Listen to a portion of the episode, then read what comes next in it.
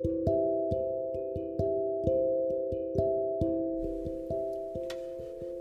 ha hecho Dios por ti?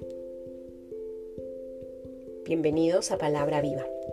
En el nombre del Padre, del Hijo, del Espíritu Santo. Amén. El Evangelio según San Mateo, capítulo 21, versículos del 33 al 43. Escuchad otra parábola. Era un propietario que plantó una viña, la rodeó de una cerca, cavó en ella un lagar y edificó una torre la arrendó a unos labradores y se ausentó. Cuando llegó el tiempo de los frutos, envió sus siervos a los labradores para recibir sus frutos. Pero los labradores agarraron a los siervos y a uno le golpearon, a otro le mataron, a otro le apedrearon.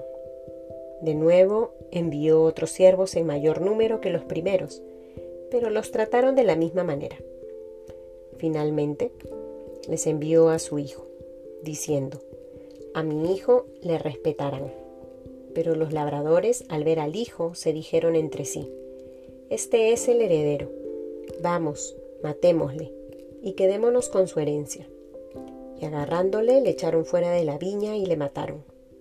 Cuando venga pues el dueño de la viña, ¿qué hará con aquellos labradores? Dícenle, a estos miserables les dará una muerte miserable, y arrendará la viña a otros labradores que le paguen los frutos a su tiempo. Y Jesús les dice, ¿no habéis leído nunca en las Escrituras? La piedra que los constructores desecharon, en piedra angular se ha convertido. ¿Fue el Señor quien hizo esto y es maravilloso a nuestros ojos? Por eso os digo, se os quitará el reino de Dios para dárselo a un pueblo que rinda sus frutos. Los sumos sacerdotes y los fariseos, al oír sus parábolas, comprendieron que estaba refiriéndose a ellos y trataban de detenerle, pero tuvieron miedo a la gente porque le tenían por profeta.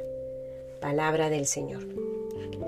En esta cuaresma, queridos hermanos, nos preparamos para celebrar los misterios santos, en donde recordamos esta Pascua del Señor, en donde tuvo que padecer, morir y resucitar por nuestra salvación.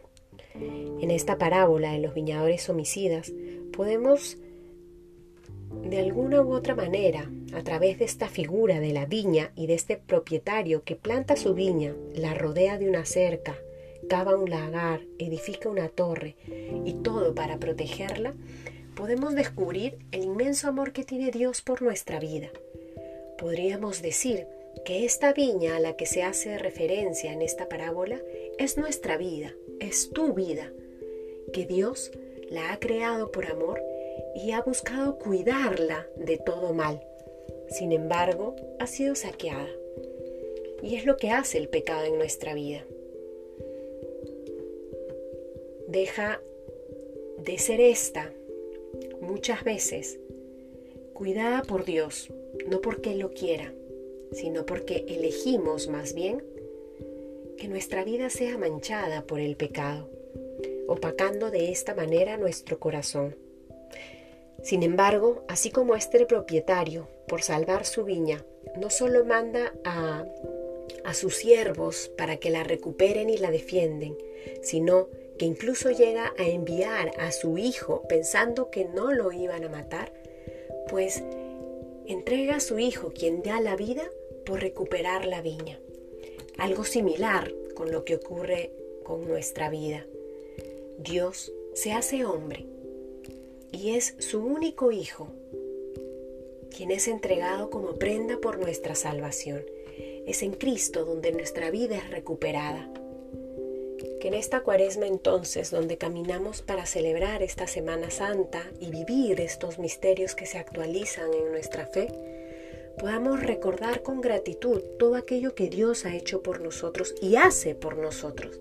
Y que esta gratitud nos lleve a vivir un amor cada vez más radical, para elegirlo siempre a Él, para que nuestra vida pueda estar siempre en sus manos, que podamos elegir en todo momento permanecer cerca del corazón de Dios y no apartarnos de sus cuidados amorosos.